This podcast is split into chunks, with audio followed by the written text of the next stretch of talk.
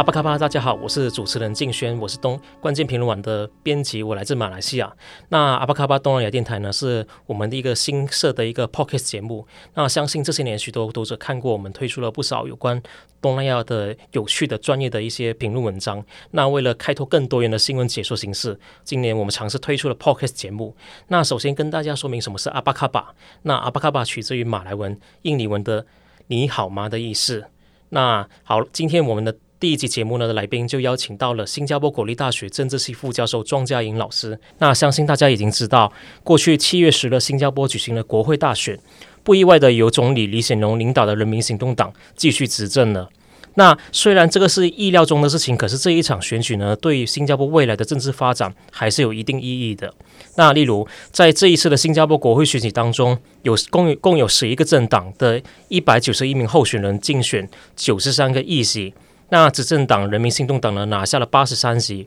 反对党工人党拿下了十席。那虽然大家可能会觉得说，诶，这个在野党他拿的席位在国会当中可能微不足道，但这已经是新加坡建国以来历年最好的在野党的成绩呢。我们有请呃庄老师来评论这次选举的结果。老师您好。啊，你好，嘎拜拜，嘎巴拜就是你们好的意思。短短的不不，开玩笑。如果在台湾有学过呃印尼文或马来文，那基本上阿巴嘎巴是一个蛮入门的用语了。对，对，是你好，然后回应是嘎巴拜。对对对，那老师你好，就是在分析这一次的新加坡国会选举结果之前，那呃，你可以是否可以简单的就呃新加坡独特的选举选举制度做做一点说明呢？好，那新加坡选举制度啊、它其实。有几个特色，它基本上是是从英国的呃那种 Westminster 呃国会制呃发展出来的，所以它是总理制。那所以变成说，多数党的呃秘书长李显龙呃会啊、呃、当当总理，因为这个背后的原则就是说，能得到国会多数信任的呃一个人物，就就能就形成下一个下一任政府。对，就是基本上是跟英国啊，还有跟日本的那个这是比较相近的一个概念，就是西敏寺议会制。那可是新加坡的选举当中又有一个比较独特的叫呃单选区跟集选区，他们的差别是在哪里呢？为什么会有这这种制度的诞生？嗯、其实有有单选区、集选区，还有呃非选区议员，还有官委议员。那我我我一个一就是呃就是简简短的解释一下。嗯，那新加坡呃原本开开始的时候都是单选区，就是一个当选人呃一一个选区。可是后来呃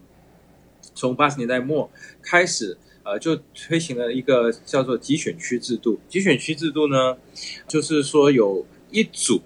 候选人。他们竞选同一个选区，那你不能在这组里面做任何选择，你是全组上还是全组下？名义上呢，集选区制度是为了保障少数族群的利益，就是说不同的呃集选区里面，它必须呃要有不呃要有一定的这个呃少数族群的代表，呃以不同的呃选区，它它的那个少数代表可能是呃马来裔。可能是南亚裔。那集选区之外呢，我们我刚刚谈谈到了有一个叫做非选区议员。非选区议员跟台湾朋友可能熟悉的不分区立委嘛，不不分区的有点相似，可是他的他的那种呃运作不太一样。非选区议员他是得票率最高的落选选候的候选人，呃，形成那呃可以高达呃十二席，就是说如果在野党没有。呃，任何一席直直选的呃国会议员，那么就可以有高达十二席的非选区议员，确保说在野党在国会里面有呃十二个席位。那这次大选，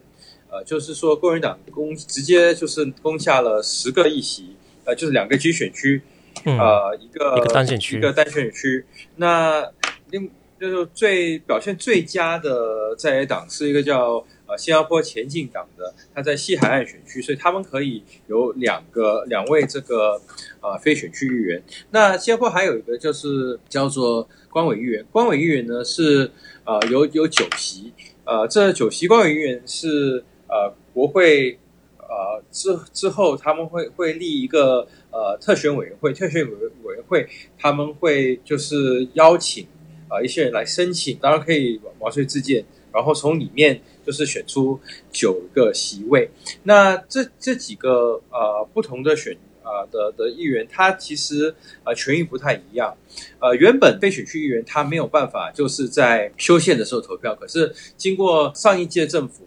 他们的呃修宪以后，变成说平常的议员跟非选区议员他在任何的法案。包括修宪法案，他们都能投票。那那个官委议员呢？他们可以在普通的普通的法案上投票，不过他们不能在修宪、呃，就是修宪的时候投票。那修宪的时候他投票呢？非选区议员跟普通的议员的三分之二的绝大多数才能通过。那普通的普通的法案就是一个简单多数，就超过一半就可以了。虽然说这个超。这个超过一半，有时候会有一点，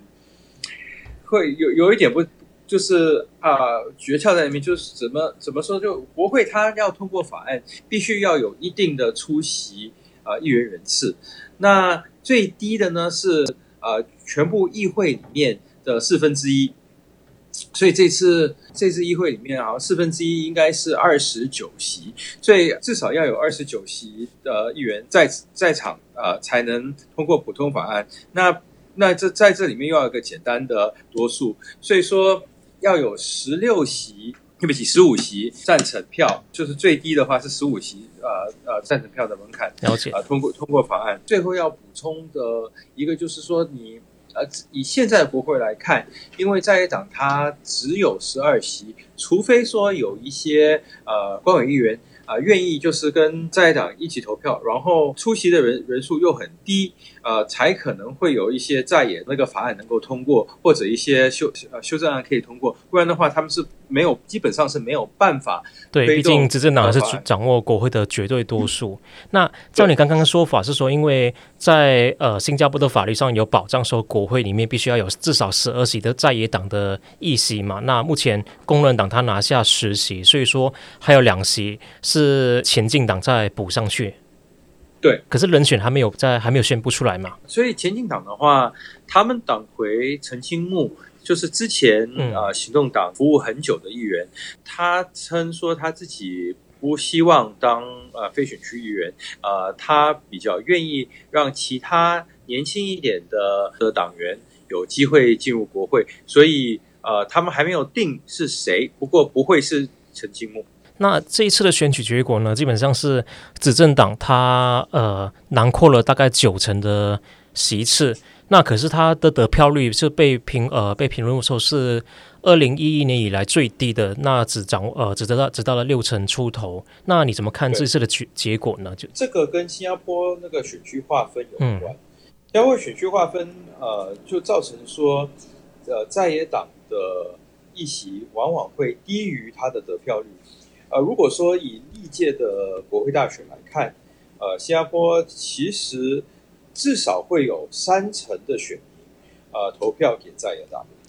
可是他们的的，就是在野党的议席，往往会少于、呃、一成。这次选举结果，虽然说、呃，行政党的得票率大跌，然后在野党的得票率大升，不过呃，就是在野党在国会里面的席位仍然是少于他们对称的。呃的这个得票率，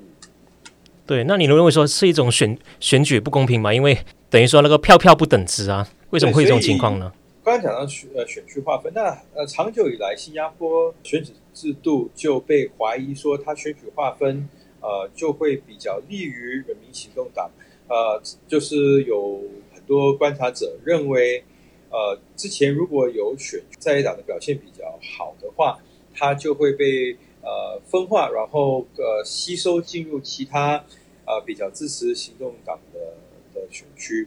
那、另外呢，呃，他那个新加坡的选举局，还有就是呃选选选区划分委员会，他们这两个主要掌管呃选举程序的部门的的，的官方部门，啊、呃，其实它并不是独立的，而是隶属于总理公署。所以，因为这些原因，很多人会怀疑说，选区划分，呃，是背后是有一些呃政党考量在。对，就是说它未必是完全超然独立的，它毕竟还是听命于总理公署，也就是按照台湾逻辑是所谓的总统府这样，就听最高领导人的一个呃意见的。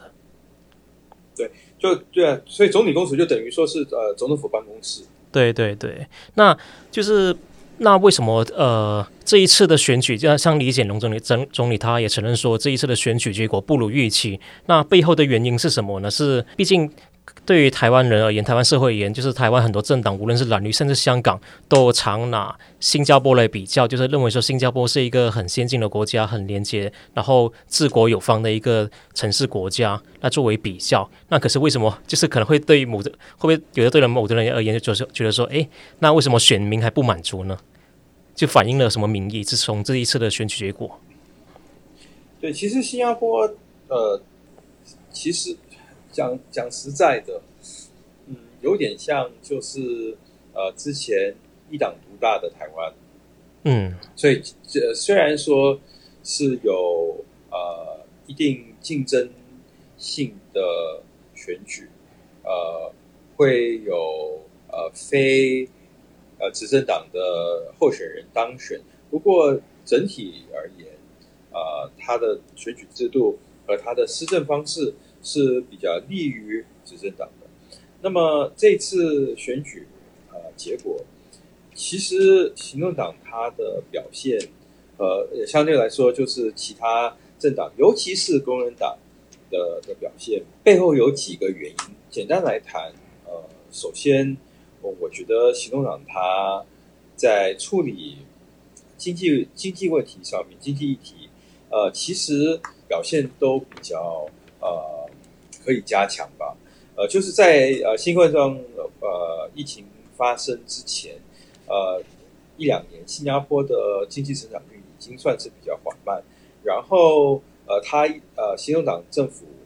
当时呃的讲大概讲了十年，说要经济改造。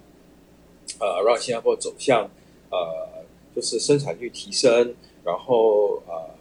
呃创造创造方面呃可以呃更更加强。不过呃一直都没有很明显的一些结果。新加坡的成长还是靠建筑、呃金融。很多人对于呃行政党在经济方面的作风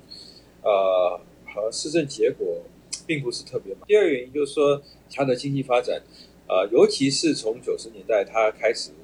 把经济开放之后，造成的一个负效应就是，呃，贫富悬殊一直在拉大，那呃，社会流动性也一直呃下下滑，所以这就造成说有很多人觉得说，在现有的这个经济经济体制下，他们并啊、呃、并没有完全呃得到他们认为应当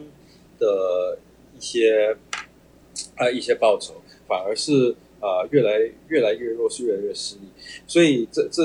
这有一部分的人对这些事情。那另外讲到行动党的话，他在处理呃新冠状呃病毒的疫情方，其实也有待加强。一直到呃二月，他声称自己是一个黄金标准，然后那个呃呃病例非常少。呃，那个之后，在那个移工宿舍。就有大量的那个群聚感染，这个的本对，就非常多的感染，呃，所以新加坡现在感染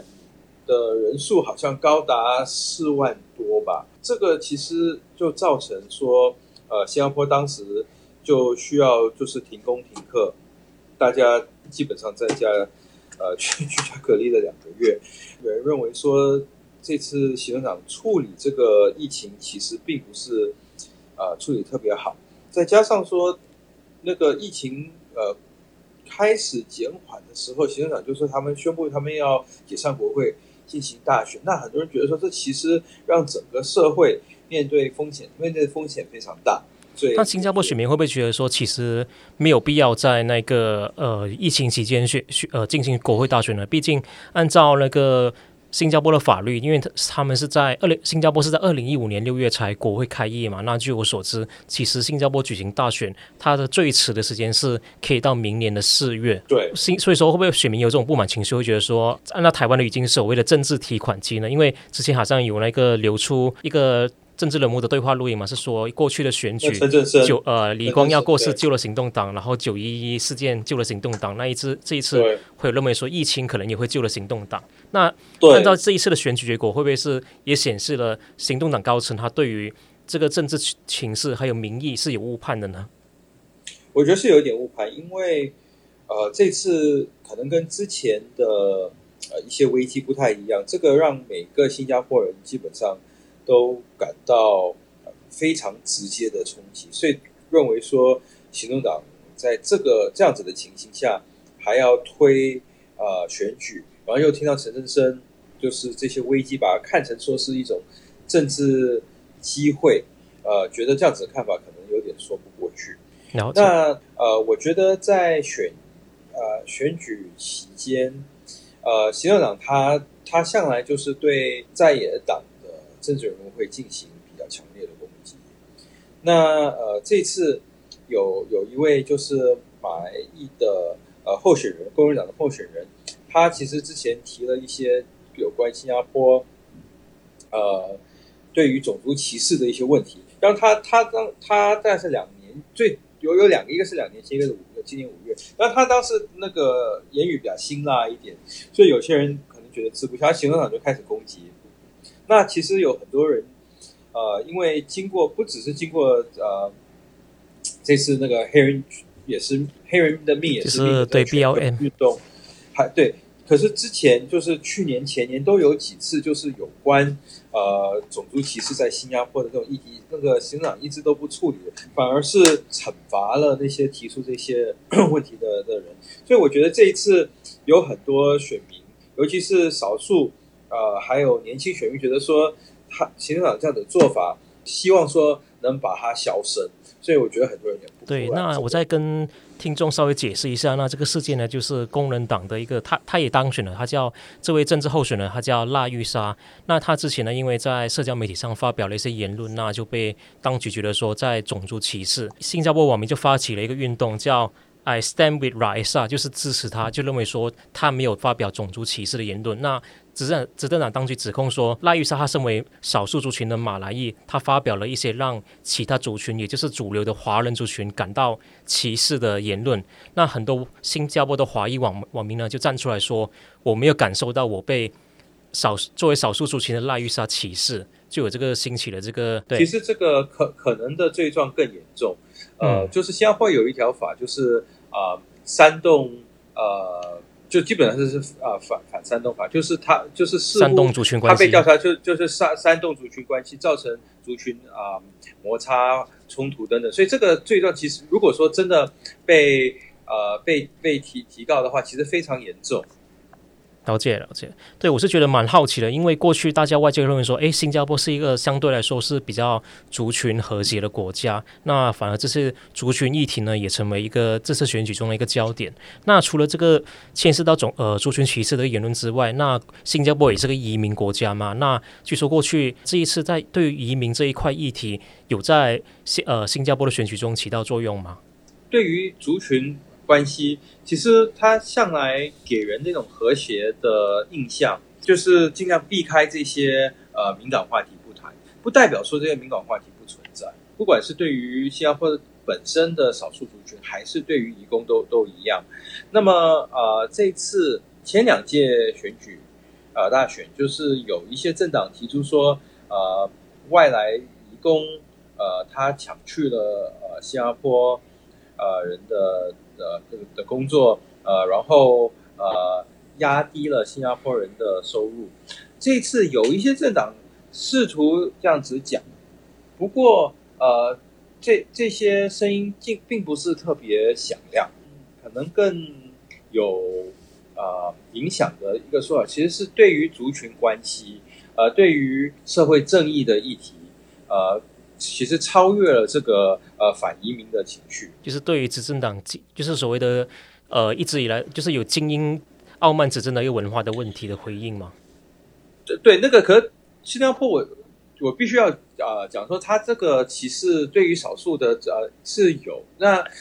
呃拿两个例子，一个是去年呃有有一个呃节有一个就是电视节目，新加坡的啊。呃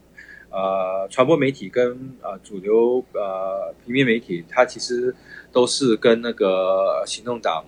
呃关系非常密切，呃有点像是党媒啦。就是有一个呃有一个官方机构，它因为要有一些新的政策，它要推广，它就找了一一名就是呃新传媒的呃艺人，然后那个新传媒艺人他就是呃。把自己装扮成不同的呃族群，然后然后就是夸大一些这些不同族群的的一些呃刻板印象，呃，其实表对少数族群来说，他其实这种是对他们是一种耻笑，他们觉得说很很不应该。明白。那像前阵子台湾有一个网红，他也是模仿那个非洲蛮有名的那一个呃棺材舞，那就是他。就是台一个台湾网红，他把自己化妆成黑人，那也引起这个歧视的言呃歧视的争议。对，所以说呃有有两个就是新加坡的呃网网网上人文物，还有他们是是呃呃应该是是姐弟，他们就就提出这个一呃问题，官方就。对他们进行这个警察，对，就是动用警察开始经常进对他们进行调查，然后最后给他们一些警告等等的，那是一个。然后另外就是新加坡常常就是呃租房子的时候，呃就是有一些呃他他广告上可以标榜说我不要某一个种族，呃，然后有时候在呃雇佣劳工的时候，那啊、呃、可以蛮直接的，会会有一些雇主蛮直接的，就是说呃我不要请马来人等等的。所以这些都是其实新加坡一直存在的一些这种歧视。那当然，新加坡有一些呃官方机构，尤其是在军中，它是呃好像不就至少说在形式上不允许呃一些少数族群呃呃在在里面工作。所以这些都是一些呃存在很久、酝酿很久的一些呃一些事情，让少数少少数觉得说他们非非常受歧视。好，那对于这一次在野党的表现，那您怎么看呢？哦，对，所以讲，其实刚刚对，就像这一次的选举，其中一个亮点就是已过世的总理李光耀的次子李显阳，他加入了前进党之后，他有没有产生一些效应，是对在野党有注意的？对，是大家是，我就相信这个是蛮多国际社会的关注关注的一个焦点。李显阳效应，对对对，其实李显阳他。他的一些，他并没有直接参选，可是他的效应倒是，呃，让更多人反思说，行动党是不是走错路？在行动党在李显龙领导下，呃，是不是呃遗失了方向？呃，跟当时李光耀的这个人民行动党脱节了。那呃，这个主要是你想要效的主要效应。所以，可是这个这种效应，它会。它会维持多久就没有想，就我跟一些呃，我跟一些朋友在，嗯，对我跟一些朋友在聊，那觉觉得说这个不晓得说这个前进党，因为它其实在某一个程度上是呃行动党里面分出来，因为除了陈清木以外，他当然有些新面孔，不然不过后面的一些党工啊，都是跟陈清木一起出来的，所以有点像是呃当年九十年代的新党。对，所以我们就脱离国民党出来的。对，然后说国民党啊、呃、是就是失去了他的当时当时的方向啊，然后这个这个新党是呃才是正宗。那么那个前进党有点这样子的味道，所以我们也在好也很好奇说这个前进党会不会新党化 啊？就反而就是最终可能还不成气候，最终泡沫化。对对对对，所以说在这个陈清木他他毕竟年纪也不轻，那在前陈清木那个。呃，不再当呃党领导的的的情况下，他能不能持续？嗯，那其他的在野党的表现呢？你怎么看？呃，所以其实这次这次选举很明显的就是说，新加坡在野党虽然有有十一个，可是成气候的大概有三个，就是呃工人党，当然他们是最大的在野党。呃呃，前进党还有新加坡民主党，那其他的其他的政党就是呃比较小一点，影响力并不那么大。然后在他们的选基方面也很明显，呃，落后于这些呃这三三个主要的政党。那呃，那这然后它这个落差还很大。那那个呃，这三个政党其实呃。新加坡在很难就是把他们相就是个别的政党相提并论，因为他们的呃党章其实相当不同。呃，那工人党，那我们从工人党先开始。工人党它其实在呃新加坡的东北酝酿了很久，呃，所以他在那边呃，他的后港区就是新加坡的东北，那是他原来的基地，然后从那边慢慢开始扩大到阿余尼区，就是他后他第一个攻下的呃集选区，然后呢，呃，接接着就是刚攻下的盛港区。那呃，这集选区里面，他其实那个整组人上呃上整组人下。这其中一个呃效应就是说，让在野党他比较难找到呃成气候的一一组。不过这次呃工人党呃除了他地方运作以外，他其实呃推出的几几个几组候选人呃几选区候选人都非常强，呃马林百列的非常强，呃东海岸的盛港的，当然还有他原本阿育尼的，所以呃这个就显示说他。工人党慢慢开始成熟，呃，变成一个就是不但在选举上有有竞争力的一个政党，而是新加坡人呃愿意参与的一个一个政党。因为新加坡其实呃长久以来很多人不愿意呃参与在野党，所谓政治冷漠，不是不是不在这这，而而是对在野党有恐惧，或者就加入在野党有恐惧，哦、或者觉得说他们是呃主。就是只是在那边，呃，就是呃阻扰政治等等的。那呃，这次工人党他他除了地方的这种运作以外，他能吸收一大批的呃非常有能力、呃非常呃受人瞩目的呃候选人。其实这也代表说，新加坡人其实对对工人党是有一定的信任。所以说，呃，工人党他在这方面非常成功。然后另外就是工人党他的他的党章。和他的他的这个竞选策略，我我觉得呃，就是也是亮点。就他他这次呃推出的这个主张呢，就是说对新加坡的呃社会福利呃，对于新加坡的呃一些利益要更公平。那我觉得他当然这些东西他讲了很久，可是在这个时候他特别强调呃非常呃效应非常到位。为什么呢？因为面对了新冠状疫情，还有疫情后可能的经济冲击，很多新加坡人都非常焦虑。那那个工人党就说好，那他这些福利东西他他愿意推。那那跟行动党有明显的对比。行动党呢，他就说啊，就是以以往的政绩，说你信任我们，呃，我们因为历史等等，呃，所以会会照顾你。可他并没有呃很明显的提出正面正面和详细。的一些呃一些主张，工人党有，所以说我觉得这个呃是是他的成功的一部分。另外呢，工人党他在选战的时候，他强调说，呃，就是再怎么样，行动党他因为他的这个党机器非常成熟，他的资源非常雄厚，他一定会赢。可是呢，嗯，不能给他一个空白支票，不能给行政党空白支票，行政党一定会有绝大多数，呃，所以说必须要有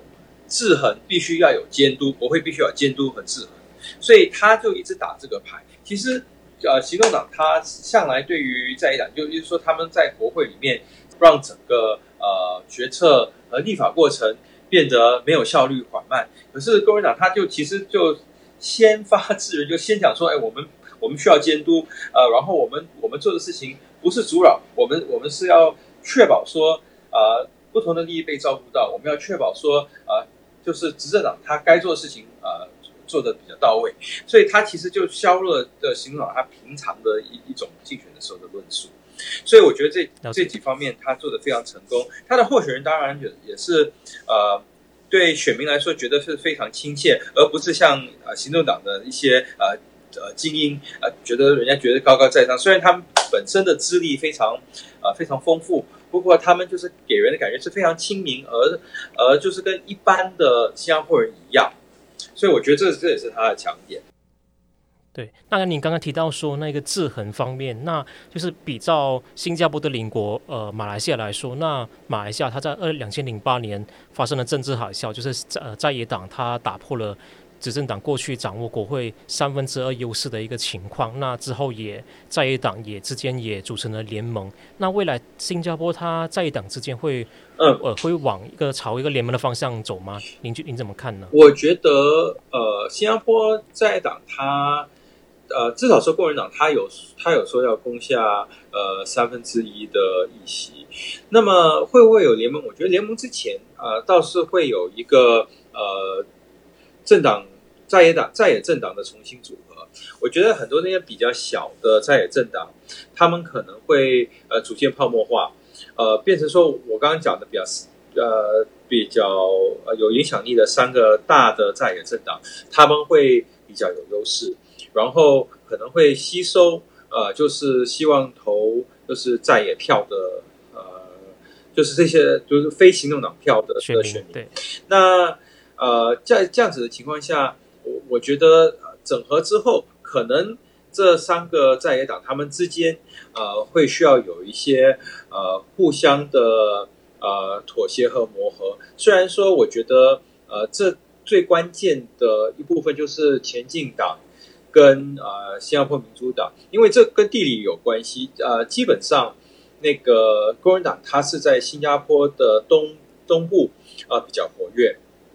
所以那是他的主要基地，他主要根据地。那呃，前进党跟民主党他们呃竞选的的地区一般在新加坡的西部，所以如果他们需要有一些调整和整合，其实西边的话要要这个前进党跟呃民主党先做一些调整，他们可能在可以跟这个呃工人党会有一些。呃，有一些合作，整合对，因为因为反正国民党他没有没有另外一个政党在在东边跟国民党一样有一样的这种气势，所以对，呃，所以那个那是对啊，那个要要就是整个在野版图会先先有一一轮的呃的的整顿啊、呃，对我完我刚刚我没提到，就是说前进党跟呃。跟跟这个、呃，民主党他们他们的他们这次选战呢，其实啊，前讲很多呢，就是靠着他的明星，就是陈清木，还有就是李显阳帮忙拉票。他有一些候选人是之前有参选过，他们是其他从其他政党跳过跳跳槽过去到前进党。不过呃，前进党他本身的主张并不是特别明显，呃，只是说他们是要纠正。这个走错路的的人民行动党，呃，所以所以在那那方面，他的整整个选举牌是那样子打的，呃，有点像是行动党二点零的意思吗？还是他要他他要主张说他要变回行动党一点零？呃，对他其实是说我们要有复古了，所以说就是我为什么说有点像新党当年，或者说呃之前马来西亚那个什么啊呃四十六，嗯，有有点那样子的味道，对对对。呃，然后，然后民主党的话，它如果说呃呃，新加坡的政坛你用左右来分析，基本上那个啊、那个公民党它是一个偏左的政党，那当行动党是偏右的。那在偏左政党之左呢，就是呃新加坡民主党，它就呃它向来是打很多这些呃人权呃，还有还有这种啊。呃比较抽，人家觉觉得比较抽象，呃，比较呃接近意识形态和价值的的一些呃的的的一些比较自由主义的，呃，他对了，他可可能不但对他可能对可能比较自由主义。那呃，虽然说这次工人党跟民主党，他他的那个呃政纲都其实蛮接近这种社会社会民主主义，而不是纯粹一个自由主义。好，那。呃，民主党呢，他就其实也是除了他这个秘书长徐顺权以外，推出了一个呃一一位医生，他的他的专长呢是就是病病毒啊、呃、病疫，那他叫 Paul Tobias 是位南亚裔的，他其实也是相当受欢迎。呃，不过民主党他呃，我觉得呃吃亏在于说他的他的党机器跟他的地方。运作没有工人党强，也没有呃，其实也没有前进党强。前进党因为他就是吸收了之前呃行动党的那一套，所以他他他其实很熟悉呃在地的的的运作应该怎么去应该怎么去玩，呃，所以呃这这三个政党它支持率比较高，呃，就是可能呃得票率的话呢，呃就平均其实呃公民党在大概五成左右，所以跟行政党是非常有竞争啊，非、非常有有竞争力的。然后呃前进党的话大概是四成多左右。然后接着是是民主党，呃，这三成多，其实它跟以前其实有很大的进步。以以往的话，呃，民主党它一般的得票率大概是呃二成多三成，呃，所以这这三个在党，它的它它他们的得票率，呃，代表了说新加坡人一般对他们的支持和信任。那其他的一些就在在在野政党，他们的那个支持率就其实低于。远低于啊，这这这这些这这三个主要的在野政党。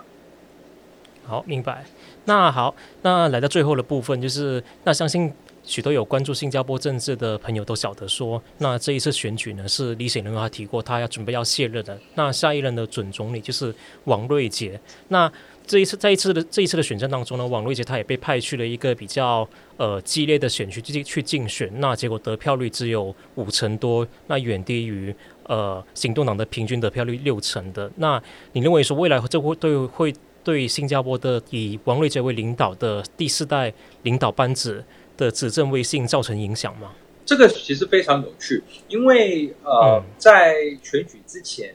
呃，处理疫情的时候，就呃，新党就一直鼓吹说，哎，带带领这个带领出出出军，呃，抗。呃，抗疫的其就是处理疫情的，其实就是第四代领导。当然，就是效果我刚刚提到了，并不是特别让人有信心。所以，呃，所以后来呢，呃，有推出一些就是处理疫情的委员会，员尤其是善后的委员会呢，还是以这个呃第三代的领导呃带头，就是除了李显龙以外，就是还有呃张志贤，还有那个尚达曼。那么，对，那我呃，我再跟观众解释一下，就是所谓第四代领导班班子是新加坡是在一九六五年独立，那第一代领导就是李光耀，然后第二代是吴作栋，然后第三代就是现任的李显龙，那第四代也就是呃王瑞杰。啊，对，就是咱们如果以这个总总理来算的话，那么呃这样子呢，就行政长其实自己似乎对第四代。领导的信心也不是完全十足，那这个其实有传言说之前就是有点这个样子。那么呃，在竞选期间呢，呃，到最后李显龙又称说，呃，他会在位一直到这个新冠状病毒的疫情呃受到处理为止。那似乎代表说他不是是，他可能会把他卸任的时间点从。呃，下一任政府的大概中期，呃，往后，对，就是一个蛮有趣的一个情况，就是大家目前还不晓得说到底李显龙，就是一般上国会改选了嘛，那样他他也提提过说他要卸任，但是还没提出明确的时间会交棒给王瑞杰。对，那呃，是否会在明年交棒呢？因为就刚刚提到说，呃，这一次的国会的议期就是原本是到明年四月嘛，所以说所以说是会在明年四月。最迟会在明年四月交棒吗？还是说可能会更？没有，原原本的说法是说大选之后，呃，新一任呃政府上台，呃，他那一任的中期李显龙会卸任，然后王玉杰会会会就是上任。那么现在的话，呃，这样子的一种说法，就是要等整个疫情过后，呃，或许呢，呃，会会延迟超过就是下一任政府的中期，那。为什么这个会相当有趣呢？因为王玉杰本身年纪也比较大，他身体也不是很好，他之前有中风过，他今年五十九岁，所以说如果再拉的话，他其实就变成呃有六十六十多岁，那他那个时候能不能就是继续呃当总理？如果当总理的话，能当多久也也会成问题。呃，所以呃李显龙这样的做法让外界有多一点猜测。那另外呢？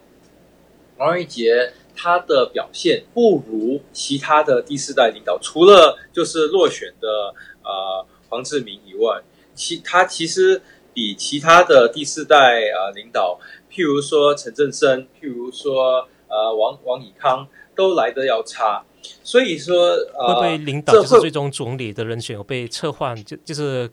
调调换的可能性也会有的。对，所以说至少说现在外界有这样子的一些猜测。嗯，那像台湾的情况是，台湾是一月选举，那大家都会明确知道说四个月后，也就是五二零才会正式交棒。所以说，目前李显龙他呃他所剩的任期有一个明确的一个期限吗？他因为是国会制，所以他其实任期没有明明显的期限。只要说那个也不不需要改组吗？如果说那个需要改组的话，呃，OK，那个那个平常会改组，可是没有在没有一个法理的原因让他改组。就是如果说行动党希望就是维持现在那个完全不动，当然他是可以，他没有一个法。就是法律上的原因需要需要变更，呃，虽然说他可能自己认为说啊，在人事上面需要有一些调动，可是这个是一个行动党他自己呃党内的一个决定，而不是一个因为呃法理原因他需要做的呃一个动作。了解，那可是之前李显龙他也做过一个政治承诺，就是说他希望会在七十岁会卸任。那现在李显龙他已经六十八岁，那所以说假设说他李显龙为了呃做一些疫情的工作，那让国家稳定的话，有所以有可能他会等到，就是坊间有说法说他可能会等到两年后，也就是七十岁他才交棒。啊，就可能会会超过七十岁，嗯、反正反正这个新加坡的政治人物还是哪一国政治人物都一样啊，他们开的政治政治那个支票会不会兑现，大家都等着看吧。好，那大概是这样子的。那感谢庄老师的分享，那也感不会不会，感谢大家收听我们关键评论网阿巴卡巴东南亚 p o c k e t 的第一集节目。那欢迎大家订阅我们的我们的频道，感谢大家，谢谢。有没有感谢班尼亚？中巴拉吉，中巴拉吉就是再见，然后的连麦感谢就是谢谢，对，谢谢谢谢。好的，那最后呢，容许我再用一点点点时间来跟大家解释关键评论网成立这个东南亚电台的初衷。关键评论网呢是在二零一三年的八月成立，东南亚版只是在二零一五年九月成立的。也就是说，东南亚版成立已经快五年了，而我是在去年九月加入这个大家庭的。那相信这阵子大家也注意到，台湾的中文 Pocket 市场呢也开始活跃起来。那因此我在想，在在台湾有许多跟我一样是来自东南亚国家的朋友，也有许多台湾人在东南亚各议题上有所耕耘。那无论是研究生、记者，还是到东南亚工作的南漂，大家都已经早已相遇，也发生了许多故事。那因此我在想，既然过去已经有许多文字，或影像记录了台湾与东南亚的故事，不如我们可以尝试看看用 Podcast。所以在阿巴卡巴东南亚电台呢，大家不只能听到在台湾耕耘东南亚各领域的人物专访，还有机会听到来自东南亚的朋友的现身说法。透过大家的分享，让我们更了解东南亚这个离台湾很近却又又有点陌生的朋友。接下来我们会尝试至少每双周更新一集。如果你有想听的人物采访，欢迎到关键评论网东南亚版的粉丝页留言或私讯告诉我们。感谢大家的收听，那我们下次再见，再见，拜拜。